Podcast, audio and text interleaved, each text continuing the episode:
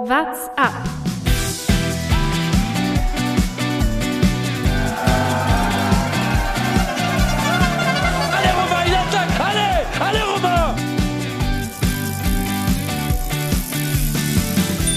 Der Radsport-Podcast. Vier Etappen, zwei Sprint-Etappen, zwei Sprintsiege und natürlich auch schon zwei Bergetappen, bei denen sich die großen Favoriten bis aufs Äußerste betteln. Es war ein spannender Start in die Tour de France und damit herzlich willkommen zu einer neuen Folge What's Up? Mein Name ist Lukas Bergmann und mir zugeschaltet wie immer meine beiden Kollegen Thomas Gerlich Hello. und Jonas Bayer. Hallo. Wie hat euch der Auftakt im Baskenland gefallen? War okay. Tour rollt.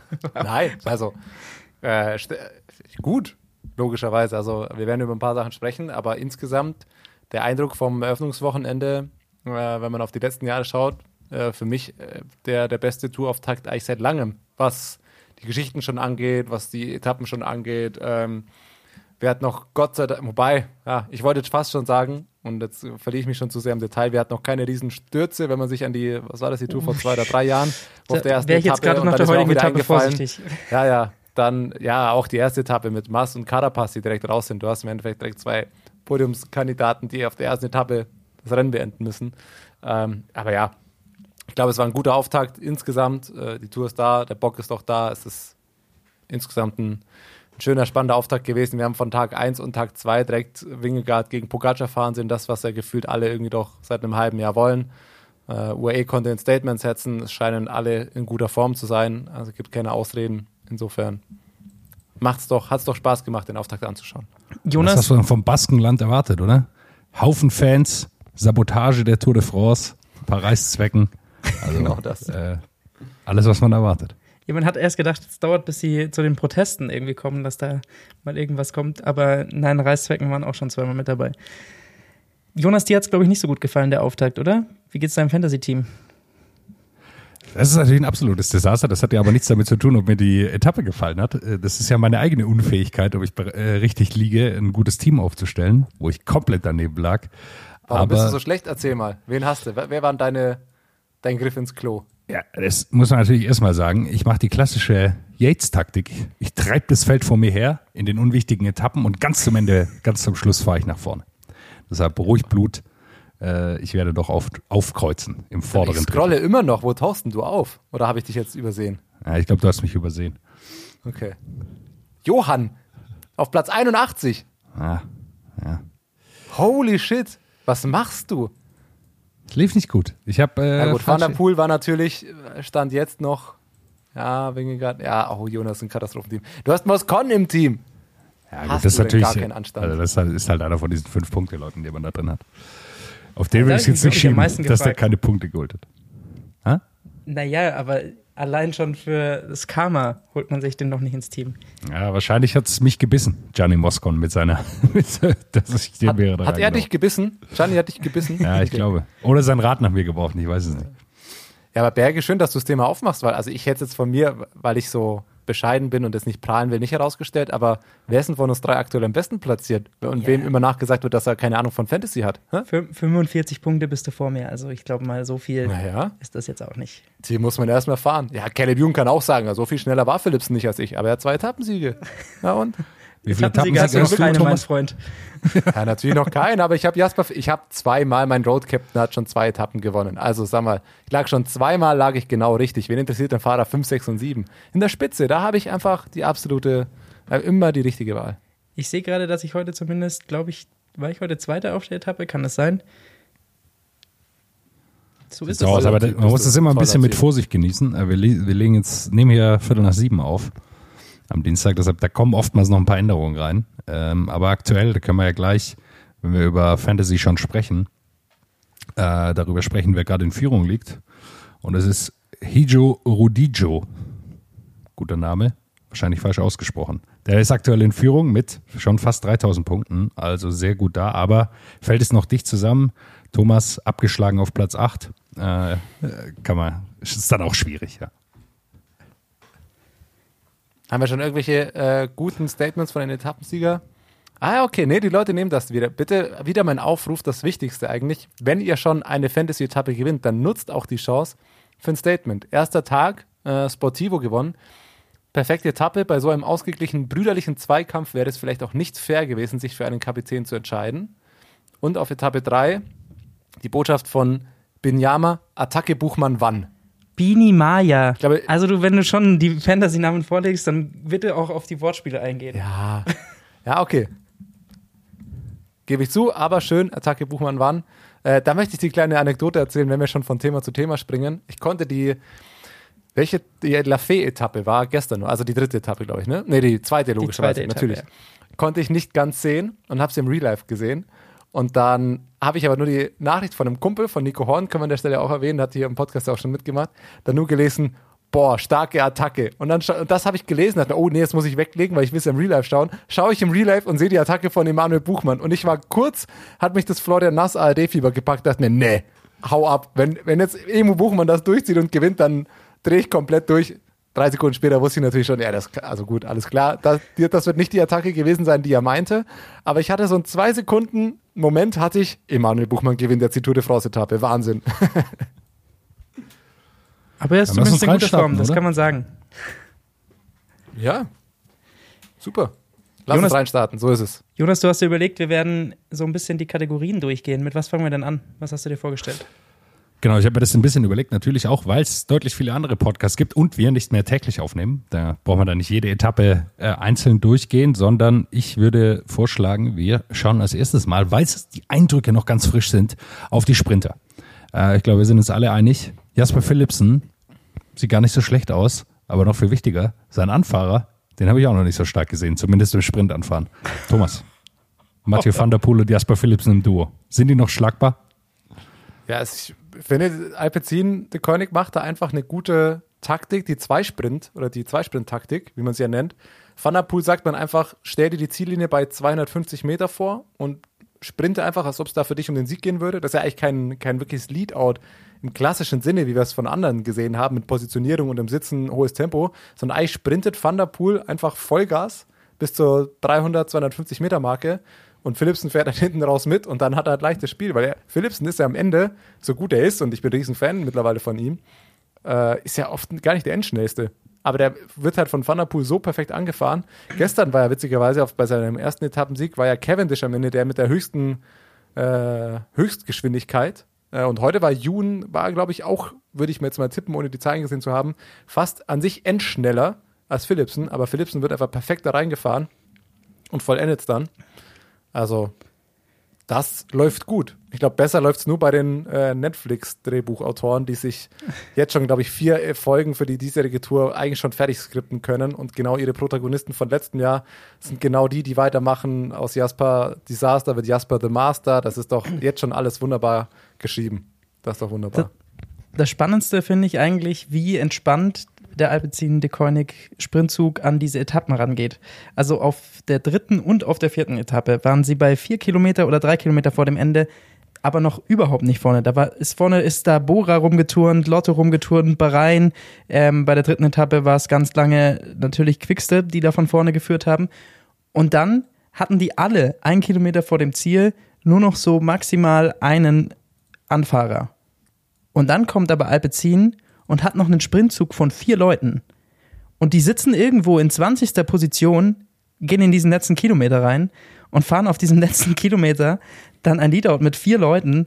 Das ist wirklich beeindruckend. Und gerade bei der vierten Etappe, gut, da war es dann wirklich sehr viel Mathieu van der Poel, aber auf der dritten Etappe war es wirklich das gesamte Team, das ihn dann noch nach vorne gefahren hat.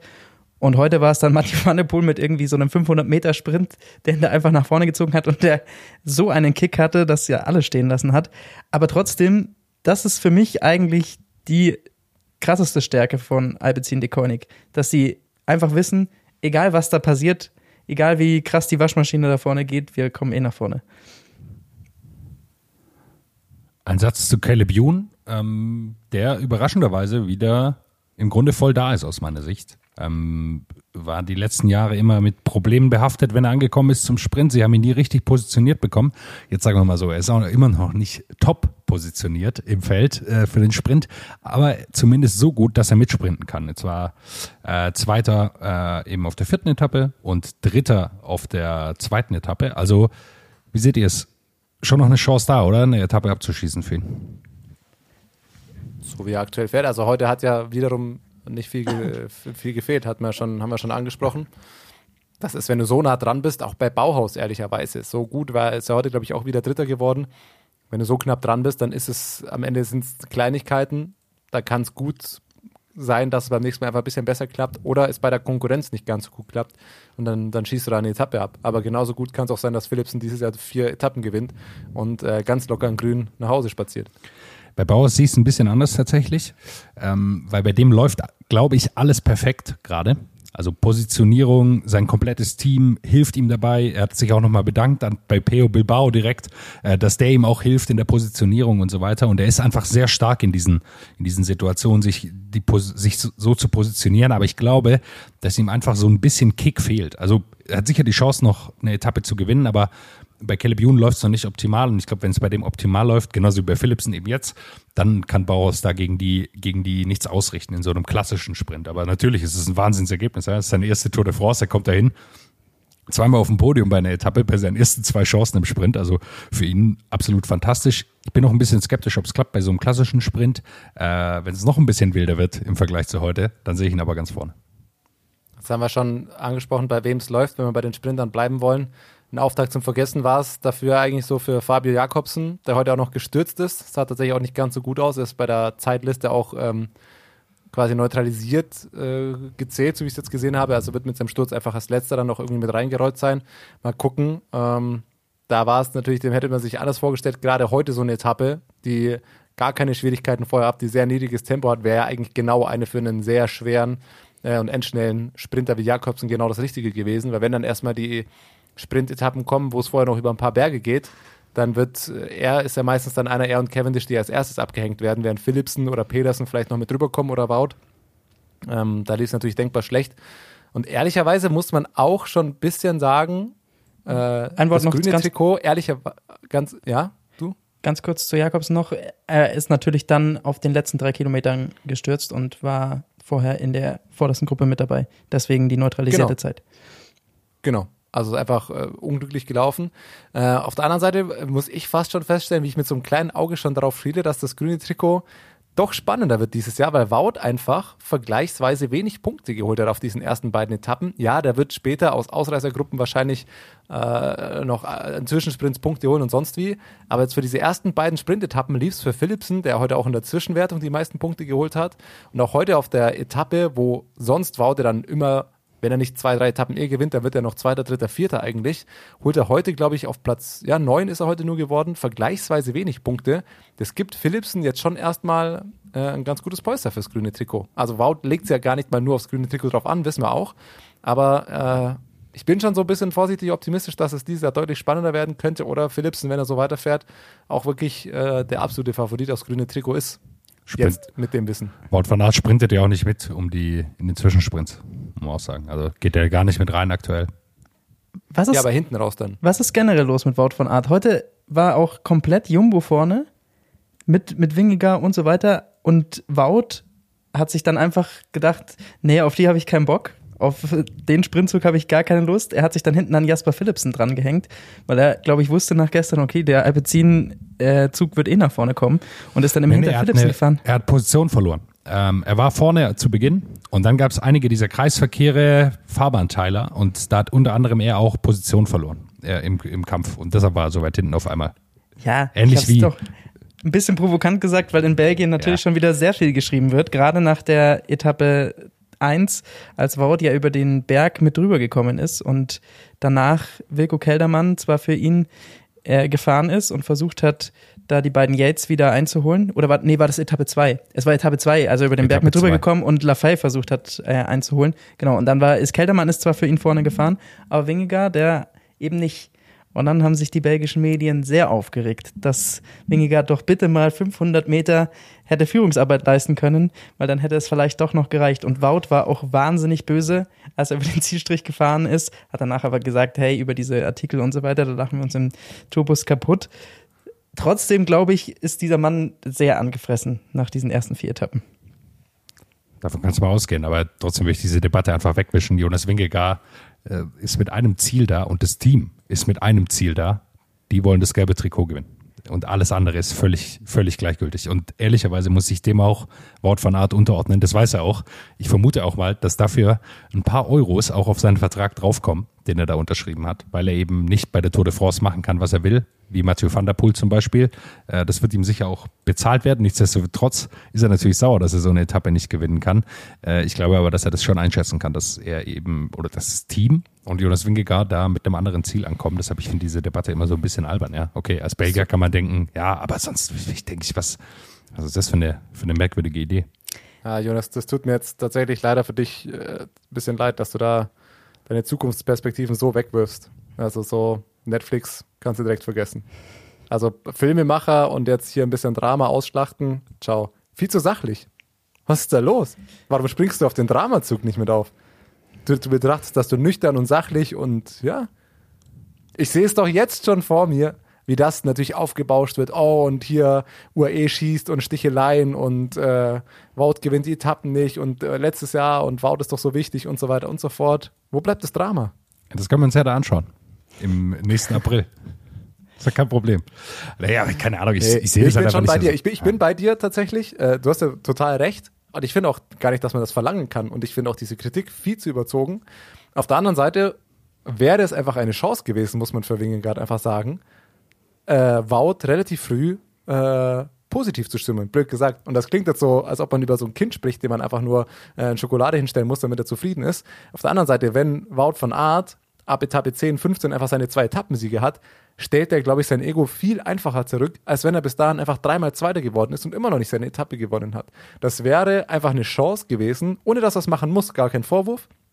Nichtsdestotrotz finde ich den Punkt schon ein bisschen, dass es für Wingegaard eine Chance gewesen wäre, Wout so weit zu helfen, dass er auf Etappe 2 direkt einen Etappensieg hat und dann hast du relativ früh einfach schon mal ein bisschen mehr Ruhe. Und Wout ist ausgeglichener, keine Ahnung. Äh, der große Ehrgeiz ist vielleicht einfach weg und das könnte sich schon irgendwann auszahlen. Ich will es jetzt nicht zu überdramatisieren, ich glaube auch, dass das wenig Einfluss hat, aber es, er, er, hat eine Chance auf ein bisschen so ein Zückerli, sagt man vielleicht. Hat er sich, hat er sich entgehen lassen. Am Ende ist es sein Beruf. Also will ich jetzt auch nochmal einwerfen. Also Natürlich. Das ja, natürlich. ist Jonas, du bist wirklich ein langweiliger Diskutierer, weißt du das? Ja, also ich, ich finde diese, ich, ich finde man kann darüber, ich finde das kein Thema, über das man diskutieren muss. Ich finde das ist eine merkwürdige Debatte. Es gibt andere Sachen, über die ich gerne diskutiere, aber über das finde ich irgendwie merkwürdig. Dann jetzt Nämlich eine Frage, wenn wir schon bei dieser, bei dieser Thematik sind. Ne, ganz kurz noch zu Etappe 2. Äh, dieser Thematik und Wout und wie angefressen er war. Wir wissen ja alle, wie, wie ehrgeizig dieser Mann ist. Wie sehr er sich danach aufgeregt hat. Das wurde ja hauptsächlich darüber dann diskutiert, wie Pogi ihn nachgemacht hat und äh, ja, sein Kind geworfen wie eine Flasche. Ich finde krass, dass gar nicht darüber gesprochen wird, wie scheiße gefährlich das ist, wenn du bei einem Highspeed-Finish, wo du mit 70 km/h reinrollst, der einfach eine Flasche auf den Boden wirft, wo nach ihm gefühlt noch 30 Fahrer in Highspeed und engstem Ding da zusammen durchrollen. Also wir sprechen ja häufig genug, ich will es jetzt nicht zu hoch hängen, aber nichtsdestotrotz finde ich das schon ein Verhalten, das das nicht komplett undiskutabel ist. Du kannst doch da nicht einfach deine Flasche hinwerfen, wonach dir 30 Leute drüber rollen. Das ist scheiße gefährlich. Wir erinnern uns, wie äh, Jaron Thomas ist doch damals beim Giro vor zwei Jahren oder so auf Etappe 6 einfach über eine Flasche gesteuert und hat sich Schlüsselbein gebrochen. Und die fahren da mit Highspeed und jede Kurve und wir sehen es ja jetzt auf den letzten beiden Etappen, wie schnell es da und wie leicht es da zu stürzen kommt. Ehrlicherweise finde ich das nicht das ganz gute Verhalten. Das ist eine Emotion, klar, aber dass da gar nicht drüber gesprochen wird, das hat mich ehrlicherweise noch mehr gestört als das kindische Verhalten, dass er sich darüber aufregt. Mein Gott, natürlich regt er sich auf, der ist voller Adrenalin und sprintet da mit 180er Puls irgendwie rein, alles gut, aber die Flasche dann so auf die Strecke zu werfen in so einem engen Finish, finde ich ehrlicherweise nicht ganz richtig. Stimme ich dir definitiv zu und wir sehen Wout immer sehr, sehr wütend ins Ziel fahren, auch auf Etappe 3. Da hatte es allerdings einen anderen Grund und ich glaube, das ist auch nochmal Geschichte, über die wir diskutieren müssen. Jasper Philipsen gewinnt am Ende diese Etappe. Es war ein Zielsprint mit einer leichten Rechtskurve. Dadurch wird es natürlich Und ich glaube, das ist die Natur der Sache. Relativ eng innen und Wout war ganz innen an der Bande dran, touchiert sie dann leicht und zieht dann sofort zurück. Er hat sich sehr, sehr aufgeregt. Ich glaube, er hat damit gerechnet, dass Jasper Philipsen am Ende disqualifiziert wird. Man muss aber sagen, wenn man sich dann das Bild von oben Schade für Phil anschaut. Bauhaus. Ja, sonst hätte er die Etappe gewonnen. Er wird am Ende Zweiter. Aber Jasper Philipsen fährt eigentlich eine relativ gerade Linie. Aber wenn da gleichzeitig natürlich eine Rechtskurve dabei ist, dann wird es natürlich naturgemäß relativ eng. Deswegen, ich glaube, man kann Jasper Philipsen nicht einen wirklichen Vorwurf machen, oder? Glaube ich auch, dass man ihm nicht den größten Vorwurf machen muss. Kann, glaube ich schon. Ähm, er kann. äh, Er kann das auch ahnen. Er weiß auch, dass Wout van Art da ist. Da bin ich mir ziemlich sicher. Klar, er fährt schon natürlich mit Ellbogen raus, aber er fährt nicht komplett unfair. Genau, absolut. Und äh, ist ja jetzt auch so, dass man auch verstehen kann, dass dann ein Sprinter nicht denkt, ja, dann lasse ich jetzt hier einfach mal einen durch, beziehungsweise fahre den weiteren Weg, weil du sagst es, Lukas, da ist natürlich diese kleine Kurve drin und das ist, glaube ich, die Diskussion, die man führt oder führen sollte. War es nicht möglich, eine gerade Straße zu finden? War's. Weil dahinter das Ziel, wo die ganzen Busse standen, da ging es einfach geradeaus. Dann hätte man einfach sagen können, ja, keine Ahnung, dann fahren wir jetzt halt 500 Meter weiter, da ist die Straße komplett gerade, ist keine so eine blöde Kurve drin und fertig ist es. Weil das ist jetzt halt so eine blöde Diskussion, weil es einfach nicht sportlich ausgetragen wird. Das nervt halt einfach. Also ich würde viel lieber darüber diskutieren, ob Wout van Aert wirklich die Beine gehabt hätte oder zu sagen, nee, im Sprint reicht's halt nicht. Philipsen ist so eine Maschine, er kommt ja nicht vorbei. Das ist nämlich meine Vermutung. Ähm, aber äh, jetzt kann Wout van Aert natürlich sich auch ein bisschen zurücklehnen und sagen, ja, er wurde hier geschnitten und keine Ahnung. Ja, aber er hat schon rausgenommen. Ich finde, das hat man schon gesehen. Absolut. Ich fand sein, seine Aussage auch ganz spannend. Er hat ja noch gesagt, naja, alles für ihn ist das kein Problem und so, aber Philipsen soll schon froh sein, dass er jetzt kein Fahrer wie Peter Sagan ist, der dann durchzieht, Das weil dann ist kommt es einfach zum Sturz. Das ist und allerdings das ist halt einfach korrekt, das ja. Ding, wenn du, du hast den einen oder anderen Fahrer, der an dieser Stelle einfach ah, mit dem Kopf durch die Wand und dann kommst du zum Sturz und das, da sehe ich eher das Problem, weil dann hätte es mich interessiert, wie dann die UCI reagiert hätte. Und das ist der eigentliche, der, der eigentliche Hauptkritikpunkt bei allen Sprints. Es wird nur jedes Mal unterschiedlich gehandhabt und es gibt keine klare Regel. Der Sprint ist total okay und das sind Sprinter und da ist eine Lücke und ehrlicherweise, er fährt ja nicht mal eine Kurve, sondern er fährt den direktesten Weg zur Ziellinie. Wenn die, die Strecke halt eine Kurve macht und er da rumfahren muss, naja, er schneidet ihn nicht mal ab, er fährt einfach nur die schnellste Linie. Aber wenn Wout da durchzieht und es kommt zum Sturz, dann könnte ich es mir genauso gut vorstellen, dass die UCI oder die Tour de France-Organisatoren dann sagen, ja, nee, das war jetzt gefährlich, ähm, Philipsen wird aus der Wertung genommen. Und weil es nicht zum Sturz kommt, passiert es nicht. Es, ist, es pa- wird einfach nur im Einzelfall entschieden und jede Entscheidung kann diskutiert werden, kann verstanden werden. Es gibt einfach keine wirklich einheitliche Regel und das wird jedes Mal anders ausgelegt. Und das ist ja das eigentliche Problem. Achtung, wilde These. Ich sag, ein bisschen Baby fährt mit im Kopf von Wout van Art. er will diese, er will zwar im Krankenhaus sicherlich sein, wenn das Baby geboren wird, aber nicht daneben liegen. Ich glaube, da, da, das hat so ein bisschen mitgespielt und deswegen hat er zurückgezogen. Ist meine These dazu. Ja, schön. Endlich wird es wieder unsachlich. Mein Problem Aber ist ja, immer, wer mir, fällt nichts Besseres ein. Also am Ende ist es halt, keine Ahnung, man sitzt dann davor und ich hätte jetzt auch nicht gewollt, dass Philipsen da rausgenommen wird. Ich denke mir halt, ja, keine Ahnung. Also ich, mir fällt jetzt auch keine bessere Regel ein oder ich würde jetzt da nicht den schwarzen Peter immer der UCI zuschieben und sagen, ja, ihr kriegt das nicht richtig auf die Reihe. Am Ende ist es ja immer, keine Ahnung, am Ende ist es zwei Zentimeter, die er nach rechts zieht oder vielleicht zehn Zentimeter. Pff, wer will das beurteilen? Das ist für mich immer so das Problem, das ich habe bei diesen Sprints. Weil es sind halt am Ende, sind es zehn Sch- Menschen, die da einen Sprint fahren. Bei 80 km/h und da sind 10 Zentimeter können den Unterschied machen und keine Ahnung, ob, also wie sehr man das im Griff hat, kann ich nicht beurteilen, ehrlicherweise. deutlich, äh, was heißt deutlich, aber anders sehe ich es bei der heutigen, also bei der vierten Etappe, wo viele Stürze passiert sind, was nach meinem ersten Gefühl sehr verwunderlich ist, weil es wahnsinnig breite Straßen waren, einsichtig, zwar kurvig, aber weite Kurven. Also die ersten ganzen Stürze, die da passiert sind, glaube ich, mehr durch brutale Hektik und vielleicht auch, weil die Etappe davor so lahm war, ähm, dass es hinten raus einfach äh, umso hektischer wurde. Aber es gab einen Sturz relativ kurz vor Ziel, direkt an der Bande seitlich, wo man auf den Fotos sieht, dass die Bande einfach so einen leichten Knick zur Fahrbahninnenseite quasi macht. Also da, da ist die Strecke gerade, aber die Bande macht wie so eine kleine Delle nach innen. Weißt du, Also zur Fahrerseite. Und da, da ist auch ein Sturz passiert.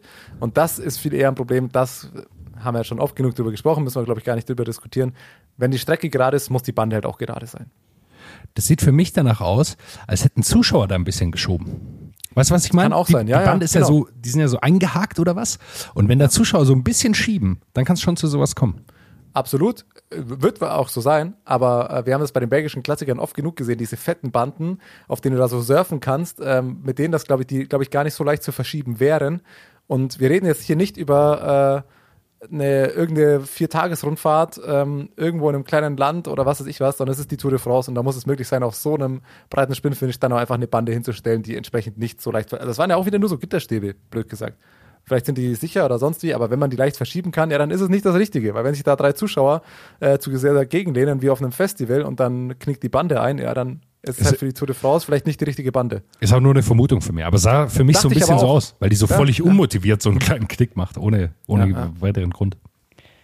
Ich glaube, wenn wir schon bei dieser Etappe sind, dann können wir doch auch noch mal auf unsere erste Kategorie schauen. Ausreißer und Ausrutscher. Denn für mich der ganz klare Ausrutscher der ersten Etappen, dass Tadej Pogacar noch auf dem Rad sitzt und nicht schon längst in der Jury. Denn Der Videobeweis. er hat wunderbar sich den Videobeweis auf dem Handy von Jasper Philipsen an, angeschaut. Da war noch äh, eine offizielle mit daneben gestanden ähm, und hat äh, Philipsen, glaube ich, immer das Handy hingehalten. Man hat dann diskutiert. Philipsen hat wahnsinnig ängstlich geschaut, weil er Angst hatte, dass er rausgenommen wird. Und dann kam Pogi her, hat gesagt, ah, ah, ah, ah, alles gut, alles gut. Hast meinen Segen, bleibst drin in der Wertung, alles gut. Also äh, Pogi nach der Karriere auf jeden Fall ein Mann für die Jury, sehe ich schon. Pogi einfach ein Mann für Social Media. Warum vergeht eigentlich keine Etappe, ohne dass es drei neue lustige Fotos von Tadej Pogacar gibt? Es gibt Das also, muss er, also er hat wirklich, der hat innerhalb von einer Woche hat der Cycling Out of Context, glaube ich, schon wieder eine komplette Compilation hingestellt. Das ist ein absoluter Wahnsinn. es wird auf jeden Fall guter Laune da angereist, das muss man sagen. Absolut. Für mich der Ausreißer äh, Baskenland. Ich habe meinen Urlaub schon gebucht für den Sommer und jetzt habe ich die Bilder gesehen, wie es da aussieht. Äh, und ich bezweifle, ich zweifle meine Entscheidung an, wo ich jetzt hinfahre. Ich wäre lieber ins Baskenland gefahren. Unfassbar Wo geht's schön hin, Jonas? da aus. Nach Bordeaux geht's. Da kommen sie auch noch hin. Ich hoffe, die ziehen nach. sonst, sonst fühle ich mich richtig schlecht. Ausreißer für mich ist Kofidis, aber das lag nicht an dem überraschenden Sieg von Victor Lafay auf der zweiten Etappe, sondern heute, Etappe 4. Ich glaube, es war Luis Leon Sanchez von Astana, der gestürzt ist und keine Ahnung, wo der Astana-Teamwagen rumfährt. Aber ich glaube, er ist ganz, ganz, ganz weit hinten im Feld, weil sie wissen, ja, die Leute interessiert eh niemand Astana. I don't know what this team is doing. Aber Kofidis kam und hat Luis Leon Sanchez geholfen, weil Astana ewig gebraucht hat, bis die da irgendwann mal irgendjemanden hingeschickt hatten. Dann kam der Kofidis-Mensch, hat ihm geholfen, die Kette wieder drauf zu machen. Das war sehr schön und zeigt auch mal wieder, dass Tour de France doch ein großes Miteinander ist. Zumindest manchmal. Mein Ausrutscher, und man hat es ja vor der Tour schon vermuten können, die Farbschemaänderung des grünen Trikots, das einfach nicht mehr sichtbar ist. Hat ja Gründe, habe ich auch heute erst rausgefunden, weil der Sponsor, ich glaube, es ist Skoda dahinter, ähm, die wahrscheinlich das Firmendesign irgendwie geändert hat und dadurch auch das grüne Trikot. Es ist aber einfach nicht mehr sichtbar, weil es so ein gedecktes Grün ist, dass es ab, du, du das es sticht einfach nicht heraus. Und davor dieses leuchtende Grün, das man jahrelang gesehen hat, das, das war einfach so sichtbar, das ist einfach, das ist einfach schlecht, wenn du das Wertungstrikot nicht erkennst. Ich glaube, Bora war auch überrascht. es ist jetzt einfach das Bora-Grün. Ja, es ist wirklich einfach zu verwechseln gewesen. Naja, es ist, naja, tust dir halt einfach keinen Gefallen damit, ehrlicherweise. Ist nicht super schlimm, aber na, wenn du deine drei Wertungstrikots halt nicht siehst. Und es war so knallig davor. Das war so schön, Ja, so knalliges leuchtend Grün. Jeder hat es genau im Feld das gesehen. Gelbe ja auch. Ja. Wie sind denn die Wertungstrikots? Das pu- gepunktete Giro, auch. Äh, ja, das sind Weiß. immer die auffälligen. Beim Giro doch auch. Du hast ein pinkes Trikot, das sticht immer heraus. Du hast das gelbe Trikot, das leuchtet immer raus, ne? Und dann machst du das Grüne so, ah, vielleicht so, dass man sich im Wald damit verstecken kann. Ich verm- Mach mal ein bisschen Camouflage-Optik. Ich vermute mal, deswegen will Wout dieses Jahr nicht drauf gehen. Deswegen sprintet er bei den Zwischensprints ihm mit. Es gefällt ihm einfach nicht. Er sagt, dann fährt er lieber in dem Schwarz-Gelben von, von Jumbo, das ich tatsächlich äh, sehr gelungen finde zu der Tour. Die dürfen ja nicht in ganz gelb immer fahren, deswegen kommt zum Tourdesign immer ein bisschen mehr Schwarz rein. Ähm, und das gefällt mir tatsächlich recht gut, was Jumbo da ausgepackt hat. Mein Highlight bleibt das bessere FDJ-Trikot, das Israel trägt. Fantastisch. Mein Aus, ich habe noch einen Ausreißer. Habt ihr noch was? Oder? Hau raus. Also mein Ausreißer ist heute ganz klar die Absprache vom Giro Donne und der Tour. Das ist ja an sich schon ein Riesenproblem, dass du da zwei große Rundfahrten parallel hast und äh, leider ehrlicherweise die Tour das einfach überstrahlt und dem Giro Donne wahrscheinlich einfach potenziell Aufmerksamkeit nimmt. Und dann war heute beim Giro mit die spektakulärste und auf dem Papier wahrscheinlich auch die Königsetappe. Und die Tour sagt, ja, alles klar, dann machen wir eine flache Etappe, gar keine Ausreißer, komplettes Bummeltempo, du verpasst gar nichts, sechs Stunden Tourübertragung, scheißegal. Beim Giro werden zwar nur zwei Stunden gezeigt, aber die waren volle Action, es ging komplett ab. Und holy shit, Antonia Niedermeyer, wir hatten ja, glaube ich, schon mal kurz über sie gesprochen, Anfang des Jahres, so unfassbar stark. Jonas, ich glaube, wir haben es uns beide angeschaut und haben die WhatsApp-Gruppe währenddessen zugespammt. Also wer die Möglichkeit hat, wer irgendwie ein GCN-Abo äh, oder was hat, der es im Real Life angucken kann, wirklich macht es. Zieht euch das rein. Ich weiß nicht, bei welchem Rennen ich zuletzt so auf dem letzten Kilometer hin und her geschwungen bin. Ah, sie schafft's. Ah, nee, doch nicht. Oder, das muss doch reichen. Ah, nee, jetzt steht von Fleuten auf, die fängt sie ein. Nein, doch nicht. Am Ende Antonia Niedermeyer gewinnt mit 10 Sekunden Vorsprung, katapultiert sich auf einer unfassbar selektiven Etappe, damit auf Platz 2 im Gesamtklassement, 20 Jahre jung ähm, und hat am Ende, sie hatte attackiert und Annemiek van Fleuten ist die letzten 10 Kilometer all out mit ihr mitgefahren. Es ging einfach leicht bergauf. Und wenn du denkst, Annemiek van Fleuten jagt dich jetzt 10 Kilometer lang als eine Fahrerin, die in ihrem ersten World Tour Jahr ist, äh, ihre erste große Rundfahrt fährt. Halb so alt. Ist, halb so alt, genau, exakt 20 und 40 Jahre alt, die beiden Fahrer im Vergleich. Und der hat die 10 Sekunden Vorsprung einfach genau bis ins Ziel gefahren. Das, holy shit. Unfassbar stark, Riesenrespekt, super Leistung. Und man muss es sportlich einfach einschätzen. Es ist die, die auf dem Papier Königsetappe des Giros. Äh, eine deutsche Fahrerin, 20 Jahre jung, ein absolutes Riesentalent. Rasiert da einfach das Feld, ist jetzt auf Platz 2. Die fährt jetzt effektiv den Rest der Woche um das Podium beim Giro. Und das mit einer unfassbar starken Leistung fetten Respekt und Glückwunsch äh, unbekannterweise in die Richtung. Das hat einfach richtig Spaß gemacht, heute mitzuverfolgen. Hat jemand Annemiek van Fleuten gesagt, dass da noch eine Fahrerin vor ihr ins Ziel ist oder hat sie diesmal auf der gejubelt? ja, das äh, sie war so ein sehr guter Gag. Das Ding ist aber, die haben sich halt gesehen. Und da dachte ich auch kurz, ah, jetzt crackte sie, weil es waren zwischenzeitlich auch nochmal so eine Serpentine. Und das waren nur acht oder neun Sekunden. Und aus der Helikopterperspektive, wenn es so leicht bergauf geht, das sah einfach aus, als ob sie sie gleich eingeholt hat. Und das auch nochmal Mad Props, dass du das so hinsteckst. Da fährt Annemiek van Fleuten im rosa Trikot hinter dir, steht schon auf, das, das dann noch so durchzuziehen, irgendwie die Kraftreserven da rauszuholen. Aber das war schon, das so, war schon richtig spannend. So viel hatte sie am Ende auch nicht mehr, weil für einen richtigen Zieljubel hat es nicht mehr gereicht. Da muss man zugeben. Richtig fertig. Dagegen nichts mehr. Aber riesen Glückwunsch, ja. Fantastisches Ergebnis. Äh, absolutes Riesentalent, das da aus Rosenheim und Umgebung kommt. Dann kommen wir zum gelben Trikot bei der Tour de France, oder? Die Gesamtwertung. Aktuell bei Adam Yates. Er hat sechs Sekunden Vorsprung vor Tadej Pogacar und Yates Bruder Simon. Und Jonas Wingegaard hat schon elf Sekunden auf Tadej Pogacar, was auch immer das heißen mag. Aber es war zumindest ein erstes Abtasten Dafür sind wir doch da, beziehungsweise Etappen. du, dass du das einordnest, was auch immer das heißen mag. Sag uns mal, was das heißt, Lukas. Naja, gut, wir haben gesehen, dass Tadej Pogacar auf jeden Fall den Kick hat, den Jonas Wingegaard nicht ganz so stark hat wie er. Trotzdem war es jetzt auch nicht so, dass irgendeiner von den beiden übermächtig gewirkt hat an den ersten beiden Tagen. Wer weiß, wie viel sie reingesteckt haben schon. Es war trotzdem ein spannendes Duell und die Taktik von UAE hat mir ganz gut gefallen, dass man quasi gesagt hat, man gibt hier Simon Yates die Chance, da auszureißen. Wingegaard bleibt bei Pogi, in seinem Hinterrad und Yates hat so die Möglichkeit, ein paar Sekunden rauszuholen. Und ich glaube, das ist alles eine Vorbereitung für die kommenden Etappen und vielleicht dann eine spannende Zweierkonstellation. Da ich glaube, ich wird Jumbo viel attackiert werden. Adam. Adam, ja, habe ich Simon seit gesagt? vier Jahren. Ja. Du hast gerade Simon gesagt.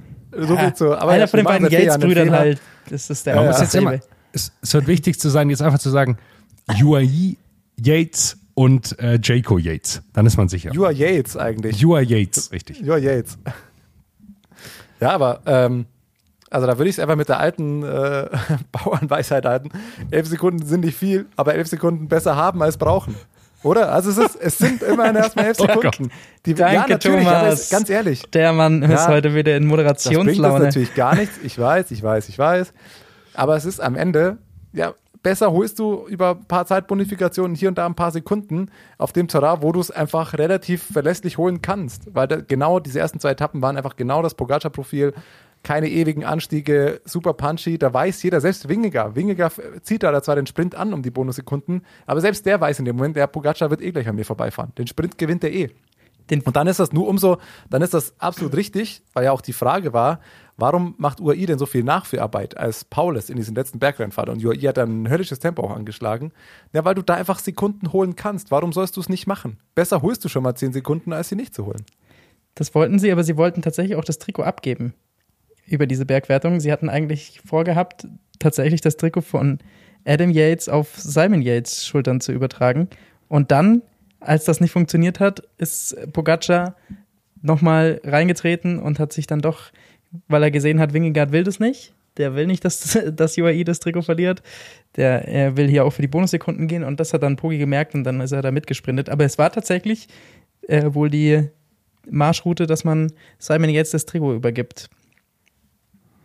Vielleicht war das ein Brüderdeal. Vielleicht haben das die beiden irgendwie ausgemacht und Adam hat gefragt, ja, darf ich es heute meinem Bruder nochmal geben? Der war jetzt ein bisschen, bisschen sauer. Man weiß ja, wie es bei Brüdern ist. So. ne? Oder es ist doch oft so, wie beim Fußball früher sind zwei Brüder und jeder weiß so, hey, mein kleiner Bruder, ich weiß, der ist nicht ganz so gut, aber meine Mama hat gesagt, der, es wäre schon cool, wenn der, darf der nicht auch mal ein Tor schießen. So. Ja, Ich, hat er, so ich er schulde ran. ihm noch für das Kennt letzte gut, Geburtstagsgeschenk und er hat gesagt, das erlässt er Ja. mir. Ich habe gerade wirklich ganz wenig Geld auf Konto und es waren noch mehrere hundert Euro. Hey, wir haben unserer Mama sowas können wir mega nicht teures für geschenkt. Tage das gelbe Trikot holen. Wir, wir werden es auch eh am Ende wieder haben. Und ich habe es jetzt gehabt, für mich ist es total fein. Ich würde es echt gerne meinem Bruder geben. Ist das okay? ich glaube, der hat noch drei so, drei so lapprige Gutscheine übrig gehabt, die er immer mit 14 geschenkt hat, zum Kartfahren oder sowas. Wahrscheinlich. Einmal gelbes Trikot. Hier. Gutschein für einmal gelbes Trikot. Würde mir gut gefallen. Fuck, ich habe nichts für den Morgen, der hat Geburtstag.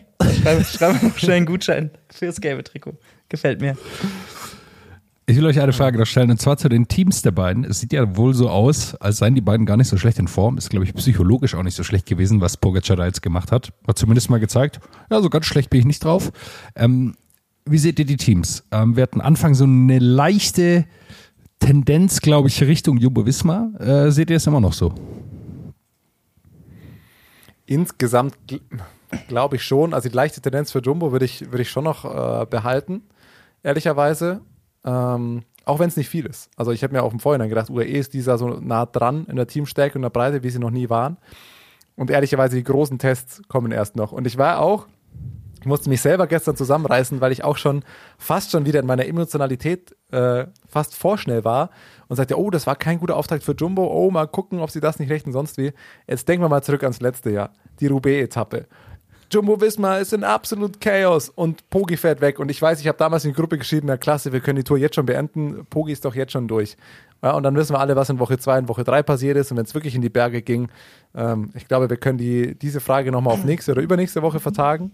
Nichtsdestotrotz hat UAE dieses Jahr das stärkste Team, das sie seit Pogacar bei der Tour fährt, ihm einfach mit an die Seite gestellt. Und diese Taktik mit Adam Yates einfach einen potenziellen zweiten Fahrer zu haben, den du äh, losschicken kannst, warum nicht? Das ist doch super. Und es hat jetzt auf den ersten Etappen, das sind jetzt vielleicht 5% der Tour, aber da hat es erstmal super geklappt. Und du startest mit Selbstvertrauen rein, im Team wird gute Stimmung sein, ist doch wunderbar.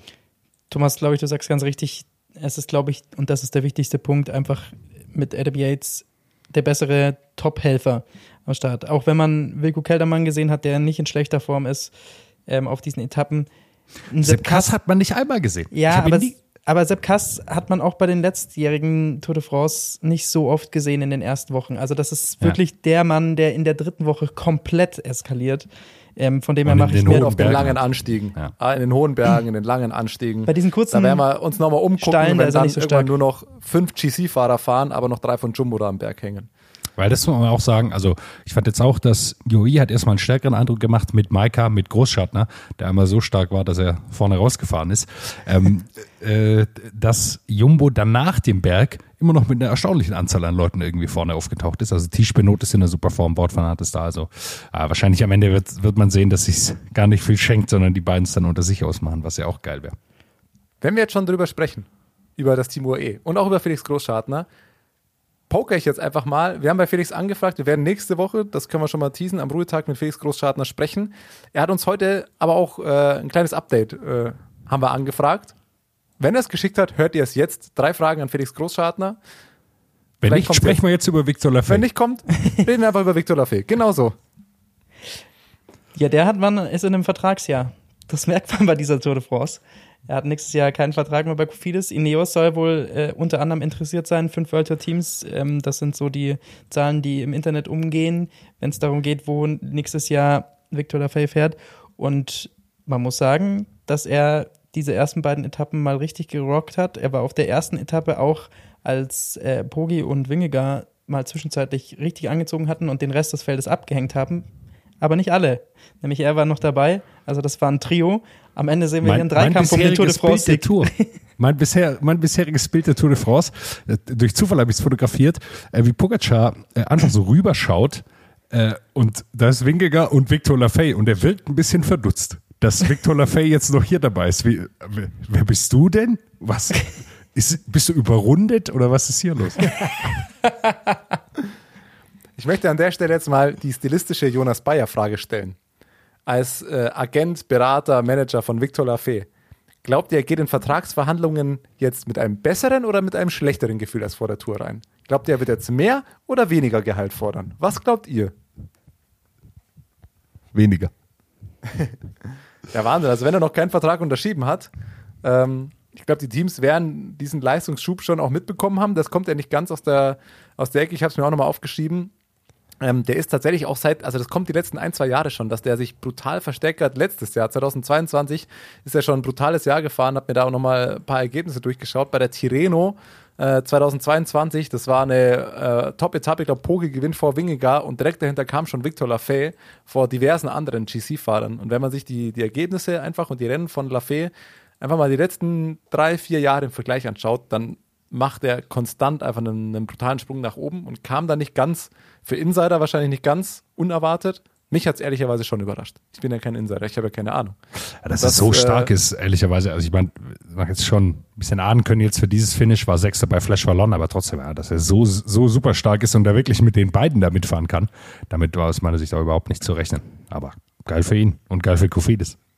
Ich glaube trotzdem, dass ihm das besonders entgegenkam, diese Etappenprofile. Also weil es doch mit extrem harten Steigungen und du hast gerade eben gesagt, Flash Wallon ist ja auch eine, ein Rennen, bei dem es zum Schluss eher über 20 Prozent hat. Ähm, und ich glaube, dass ihm das schon liegt. Mal schauen, wie lange er dann mithalten kann, wenn es ins höhere Gebirge geht. Klar, diese Tour ist generell auf eher kleinere Berge und sehr steile Berge ausgelegt, aber trotzdem wird das, glaube ich, nochmal ein anderes Kaliber. Ich glaube nicht, dass er sich wirklich auf dem Podium oder sowas halten kann, aber ähm, er ist ein Mann für die Top Ten. Das, glaube ich, hat er in den ersten beiden Tagen jetzt gezeigt, wenn er gut durchkommt. Simon Geschke hat zwei fantastische Dinge gesagt. Zum einen, äh, der ist sehr unkonstant. Äh, er ist sich nicht sicher, ob er in Woche zwei überhaupt noch dabei ist. Und äh, dass er sich ein bisschen ärgert, dass der Sieg so früh kam, weil jetzt äh, können sie gar nicht so viel Bier trinken, weil es noch, weil es noch 19 Tage sind, die sie fahren müssen. Sehr gut. Das Ja, also erstmal hat er. Kofidis den ersten Tour de France-Sieg seit Ewigkeiten geschenkt. Ähm, 14 das waren, Jahre. jetzt, was waren's? 14 Jahre. 14 Jahre für so ein Team lang. Ich fand das tatsächlich auch ganz cool. Ähm, Cavendish hat, glaube ich, auf Twitter oder sich irgendwo dazu geäußert, äh, einfach so eine, so eine kleine nette Geste oder so eine kleine Hommage. Da sagt, das gibt es nicht oft, dass äh, dass so Teams gibt, die seit Jahren mit demselben Sponsor äh, immer unterwegs sind und so oft knapp gescheitert sind. Ähm, und hat da einfach so nette Grüße oder hat sich so quasi für Kofidis einfach mitgefreut. Er sagt, das ist ein Traditionsteam, ein französisches Team, seit Ewigkeiten mit demselben Sponsor. Und tatsächlich ist mir auch nochmal aufgefallen, wie viele Teams gibt es schon, die seit Jahren gleich heißen. Äh, es sind schon gar nicht mehr so Die viele. und Astana, würde ich jetzt mal tippen. Kann sein, ja. Im Zweifel ja, aber einfach so, dass man sagt, okay, wunderbar, schöne Geschichte zum Auftakt, äh, Kofidis, freut man sich doch, traditionelles französisches Team, Lafay. Er wirkt zwar immer für mich so ein bisschen auf den Fotos, wirkt immer sehr verpeilt und auch diese, diese äh, Porträts, die es von jedem Fahrer gibt, da guckt er auch immer so, als ob er kurz vorher noch einen durchgezogen hätte. Aber warum nicht? Das war fantastisch jetzt auf Etappe 3. Er war ja dann im grünen Trikot nach seinem Etappensieg. Und seit diesem Jahr werden ja die ähm, Teamradios werden ja durchgegeben oder zumindest teilweise dann eben auch ins Programm gehoben. Und er hat ja dann angegriffen vor der Zwischensprint, äh, vor dem Zwischensprint für die Punkte. Und äh, dann wurde durchgegeben als Teamradio. Äh, ja, äh, wir wissen jetzt auch nicht, was hier passiert von seinem Teamchef, ähm, aber wir werden später drüber sprechen. Aus. Also das ist auf jeden Fall mal nicht geplant, was er da angegangen ist. Aber gut. Da hat sich aber Geschke, glaube ich, im Twitter-Tagebuch bei Bernd Landwehr auch dazu geäußert. Das war, glaube ich, die Idee spontan während des Rennens von einem Teamkollegen. Ich weiß gerade leider nicht mehr, wer es genau war. Ich glaube, Geschke hat so hat geschrieben, dass das während des Rennens über Funk einfach kam, hey, wollen wir nicht an der Zwischenwertung mal kurz versuchen ausreißen zu lassen, damit er sich die Punkte holt, dann hätten wir das grüne Trikot. Also es war nicht groß geplant und war quasi dem Wahrscheinlich haben sie irgendeinen so Statistiker, so ein, so ein Fan, wahrscheinlich haben sie einen Fantasy-Spieler im Team, der hat gesagt, oh Mensch, ich habe Lafay in meinem Team, wenn der das grüne Trikot, weil ich habe geschaut, wenn er die 15 Punkte in der Zwischenwertung holt, dann wird er auf jeden Fall das grüne übernehmen, das wäre schon echt cool, weil ich habe ihn in meinem Team so. Das ist meine einzige Erklärung. Weiter im GC, traurige Nachrichten, Thomas hast du schon gesagt, Enric Mas, Richard Carapaz, beide raus, sehr, sehr bitter. Ähm, für beide Teams natürlich auch. Movistar trifft es, glaube ich, noch mal härter ähm, die sich voll auf ihn eingestellt hatten, glaube ich, bei dieser Tour de France. Äh, für beide persönlich natürlich ist es ein Desaster. Beide waren, haben sich auf diese Tour de France vorbereitet, ähm, fallen jetzt aus durch einen Sturz in der Abfahrt. Ähm, Age Dessert mit einem sehr schwierigen Start. Felix Gall hatte ich ja noch weit nach vorne gesungen äh, im Gesamtklassement. Jetzt hat er, glaube ich, schon über fünf Minuten Rückstand oder fünf Minuten ungefähr. Bergtrikot. Ich sag's dir seit Wochen. In, incoming. Ich halte auch an ihm fest. Ich erwarte da noch einiges äh, beim Fantasy Manager. Und Ben O'Connor, der wahrscheinlich, den wir alle auch als 1A-Kapitän gesehen hatten, der hat auch schon ordentlich Zeit verloren. Auf Etappe 1 wohl ähm, war es extrem schwierig. Also alle, die es gesehen haben, erinnern sich, an diesem Berg waren so viele Leute, dass man im Grunde nur in einer Reihe fahren konnte. Und vor ihm hat wohl einer abgebremst und der musste auf Null stoppen. Und dann war es extrem schwierig, wieder nach vorne zu kommen. Nichtsdestotrotz, Etappe 2 hat er einfach Zeit verloren. Äh, da gibt's noch nichts rumzudeuteln. Er hat auch gesagt, er weiß nicht, was los ist mit seiner Form. Also ich glaube, die hat's schon richtig, richtig schwer erwischt. Ja, jetzt all in, geil fürs Bergtrikot. Das ist die einzige, die einzige Chance. Und Etappensieg versuchen. Aber ja, es ist erstmal krass, dass du auf, den, also auf dem Start schon Zeit verlierst. Aber das ist sowas, das haben wir jedes Jahr. Die ersten paar Etappen sind rum und irgendwelche Fahrer verlieren auf merkwürdige Art und Weise einfach schon mal Zeit. Das ist einfach so, so böse es klingt, natürliche Selektion, sportliche Selektion. Bei Carapaz und Mass tut es mir tatsächlich enorm leid. Ähm, jetzt gar nicht so, weil ich so Fan von denen bin oder so. Also ich finde die, aber es sind einfach, man muss sich das einfach immer wieder in Sportler hineinversetzen, die Tour de France. Und das sind zwei so klare Kapitäne. Carapaz wird letztes Jahr bei IF unterschrieben haben mit dem Ding, ich fahre zur Tour und sich seitdem nur darauf vorbereitet haben. Und es ist Tag 1 und du stürzt und so, dass du komplett raus bist, weil das wären immer noch welche gewesen, die, ja, wenn sie stürzen, ähm, und Zeit verlieren und eine Woche Reha brauchen, dann hättest du da zwei geile Typen gehabt, die da noch im Bergtrikot oder um Etappensiege hinten raus mitfahren und dass du irgendwas aus der Tour holen kannst. Am Ende ist da ein Dreivierteljahr Vorbereitung auf, eine, auf ein großes sportliches Ereignis und Etappe 1 und du bist raus und alles war für die Katz. Das ist schon einfach brutal bitter. Und auch aus Gesamtsicht muss man sagen, wir verlieren einfach zwei Fahrer, die wir für Platz 3 bis 5 absolut äh, an erster Stelle genannt hätten, sind einfach raus. Das macht es natürlich für den, für den Kampf ums Podium, ähm, nimmt es natürlich leider ein bisschen Spannung einfach raus. Lukas, wir haben jetzt schon über beide Yates-Brüder gesprochen, über Pogacar, Wingegar, O'Connor, zwei Ausfälle mit Mass und Carapaz. Wer hat dich noch überzeugt aus der GC-Gruppe? Wer macht für dich einen guten Eindruck?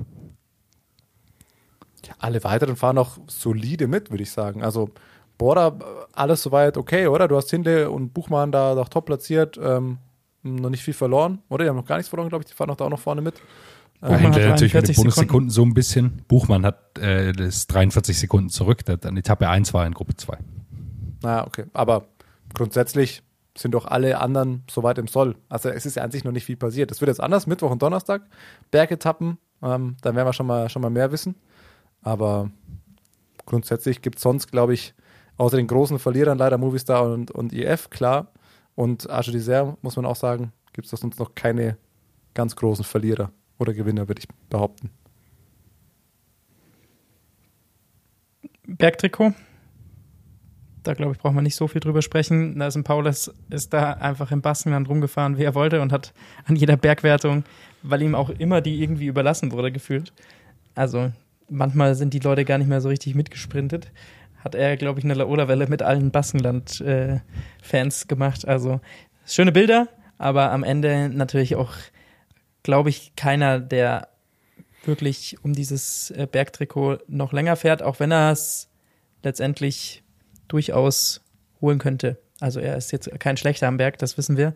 Trotzdem glaube ich, dass da auf den großen Etappen, wo es noch viel zu holen gibt, ähm, da einige Leute dann wieder holen, weil am Anfang kannst du einfach nicht viele Punkte holen auf diesen kleinen Etappen. Ich meine, er ist jetzt drei Etappen, glaube ich, vorne gefahren und hat 18 Punkte am Ende geholt. Ähm, das ist mit einer Ohrkategorie Bergwertung schon wieder weg. Aber es ist ehrliche Arbeit. Und wir haben ihn jedes Jahr, letztes Jahr war es Magnus Kort, ähm, Jahr davor war es äh, Ide Skelling, der doch da immer verrückt gefahren ist und um Kategorie 4 Bergwertungen äh, einen Massensprint hingelegt hat. Das ist auch immer schön anzuschauen. Und jetzt kommen die nächsten zwei Tage mit äh, zweimal All-Kategorie und dreimal erste Kategorie. Und dann schaut das, die Bergwertung schon mal wieder ganz anders durchgewürfelt aus und dann haben wir schon ein paar aussagekräftige Punkte. Mal gucken. Gerade morgen, wenn wir nach vorne gucken, ist eine Etappe, die für mich Ausreißer äh, schreit eigentlich. Vor allem der, der All-Kategorie Berg, der einfach recht früh kommt. Äh, da wird Paulus sicherlich zu sehen sein, um da einen Punkte kämpfen. Und dann haben wir am Donnerstag auch nochmal All-Kategorie und eine erste Kategorie Finish. Da bin ich gespannt, wie weit UAE beispielsweise es darauf anlegen wird. Auch morgen äh, im letzten Berg gibt es Bonussekunden. Ähm, bei Donnerstag glaube ich fast nicht, dass das Ausreißer durchkommen. Morgen könnte ich mir eine gute Ausreißerankunft noch vorstellen. Und dann hören dann wir so uns. ein Gall oder so ein Thibaut Pinot dann vorne rumfahren. Und dann hören wir uns die Woche wieder. Wir wissen noch nicht so ganz genau, wann es bei uns klappt, aber mit Sicherheit. Also spätestens nächsten Montag. Irgendwann. Hoffentlich vorher. What's up? Der Radsport-Podcast. What's up ist eine M945 Produktion. Ein Angebot der Media School Bayern.